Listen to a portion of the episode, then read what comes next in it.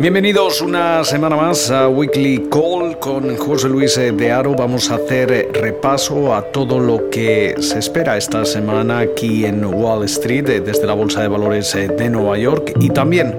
un pequeño balance a la semana que dejábamos atrás eh, dado que Wall Street se prepara ya para cerrar el primer mes de 2020. Sin embargo,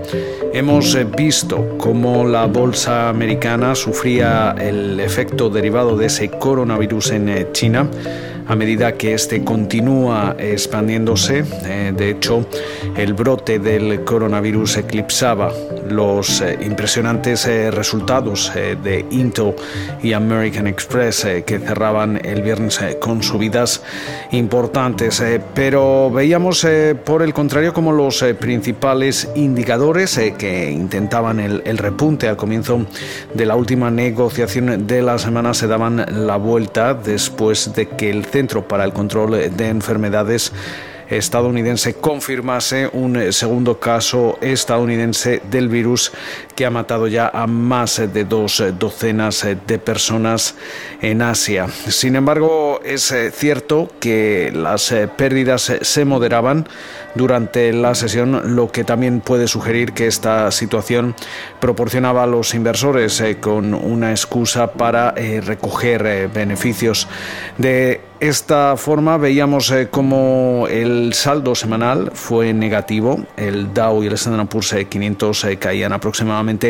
un 1%, mientras que el Nasdaq dio por vencida esa racha ganadora de seis semanas con una pérdida del 0,8%. El misterioso coronavirus con epicentro en la ciudad de Wuhan en eh, China eh, se ha extendido por, por la región durante las vacaciones del año nuevo lunar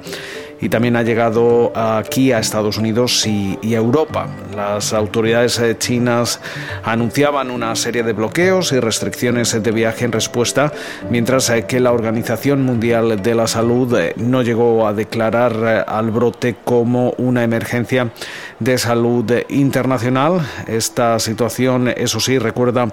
a muchos a esa epidemia del SARS que restó aproximadamente cerca de 0,8 puntos porcentuales del crecimiento chino en 2003. Eh, también hemos visto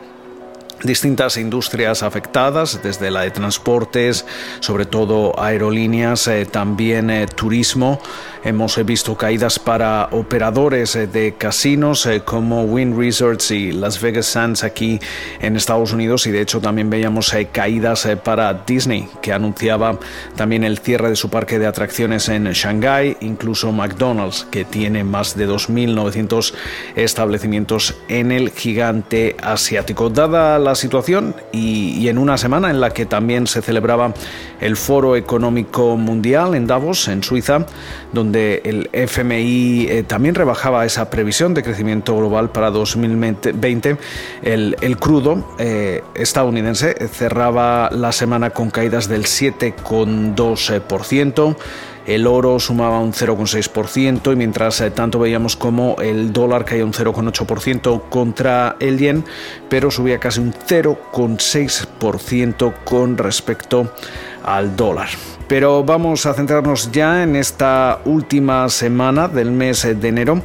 que va a tener las miras puestas en, múltiples eh, frentes, entre ellos la política nacional aquí en Estados Unidos, a poco más de, una semana de esos eh, caucuses eh, demócratas en Iowa, según la medida de las encuestas que realiza Real Clear Politics. En estos momentos, el ex vicepresidente Joe Biden lidera los sondeos con un 20%, seguido por el senador Bernie Sanders con cerca de un 19,3% y, y el, el, alcalde de South Bend, Pete Que eh, se sitúa con cerca del 16,8%.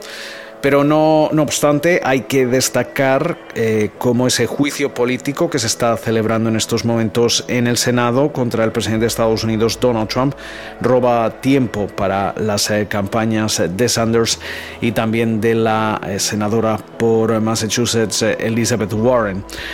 mientras tanto, los asuntos comerciales siguen marcando la actualidad pese a la firma de ese acuerdo de fase 1 del acuerdo comercial entre Estados Unidos y China. De hecho, es eh, probable que en las eh, próximas eh, semanas veamos nuevas tensiones entre Estados Unidos y China a medida que las revisiones que realiza el Departamento del Tesoro estadounidense de esas inversiones y transacciones relacionadas con el gigante asiático se endurecen, sobre todo a partir de febrero. En lo que respecta a Washington y Bruselas, por ejemplo, algunos hablan ya de, de un posible acuerdo limitado, bautizándolo también de fase 1, con la Unión Europea en el primer eh, trimestre de este año, dado que Trump eh, amenazaba eh, durante la semana desde Davos que se podrían volver o que se podrían, perdón, imponer aranceles al sector automotriz europeo si no se avanza en las discusiones comerciales. por su parte, la atención comercial también se dirige a Reino Unido a medida que el Brexit intensificará las negociaciones para un acuerdo comercial con Estados Unidos. Y a nivel macro, los eventos más destacados de esta semana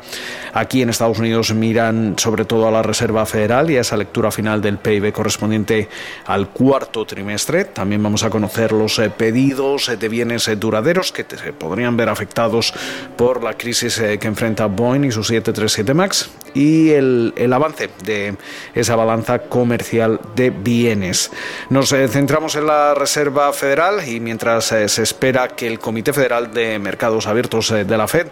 mantenga el miércoles los eh, tipos de interés entre el 1,50% y el 1,75%, es decir, sin cambios. Otros aspectos de la comitiva van a atraer la atención de forma significativa.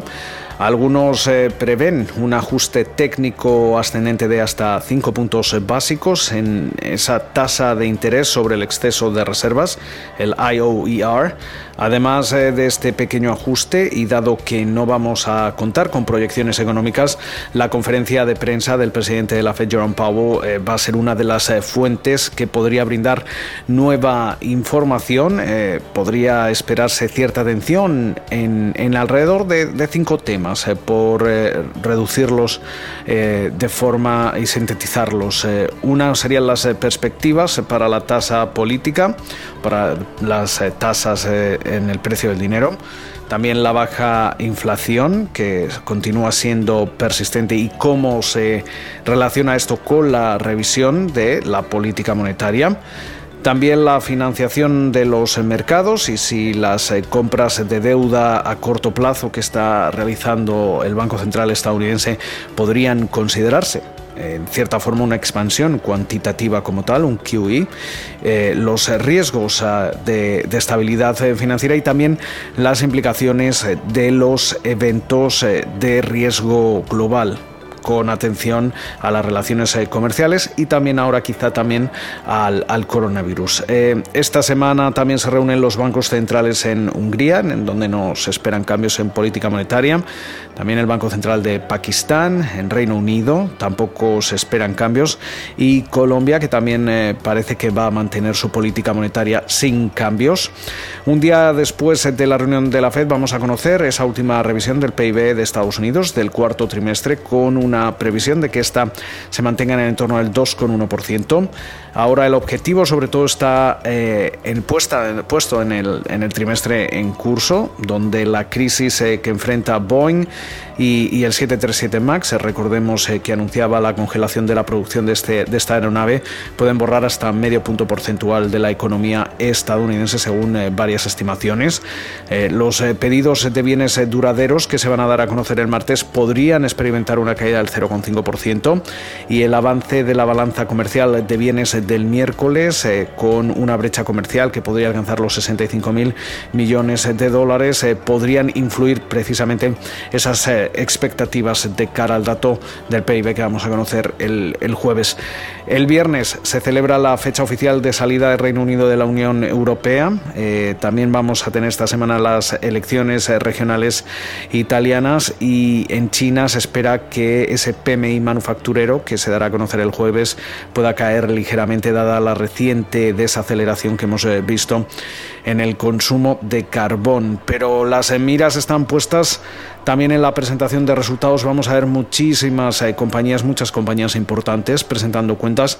Nos vamos a centrar eh, sobre todo en las grandes eh, tecnológicas, en Apple, Amazon, Facebook y Microsoft, que presentan sus cifras trimestrales esta semana. Los analistas esperan que en general los titanes tecnológicos registrasen un, un, crecimiento de ingresos más rápido cuando se compara con la media del Standard Poor's 500 y que esta dinámica se traslade también en algún algunos eh, casos a los eh, beneficios. Hay que, recordar que, se espera que el, beneficio del cuarto trimestre del Standard Poor's 500 eh, pueda caer hasta un 0,8% y que los ingresos aumenten una media del 4,4% según las estimaciones de Refinitiv. En comparación, los beneficios de Apple para su primer trimestre fiscal que finalizaba en diciembre podrían aumentar un 8,7%, mientras eh, que los ingresos eh, podrían hacerlo un 4,8% interanual cuando eh, publique resultados el próximo 28 de enero. Facebook publicará sus cuentas del cuarto trimestre un día después y busca un aumento del 6,2% en sus beneficios, mientras que los ingresos podrían crecer un 23,4%. Ese mismo día se espera que Microsoft eh, publique un aumento en su beneficio del 20% sobre unos ingresos que podrían crecer un 9,9% para su segundo trimestre fiscal que finalizaba en diciembre. El 30 eh, de enero le va a tocar el turno a Amazon, cuyas eh, ventas pueden subir un 18,7%, pero su beneficio podría caer hasta más de un 30% después de que la compañía Jeff Bezos indicase que iba a aumentar la inversión en su negocio de entrega de paquetes eh, durante el cuarto trimestre, coincidiendo también con la temporada de compras navideña. Y por último, esta semana vamos a ver eh, aproximadamente cinco salidas a bolsa,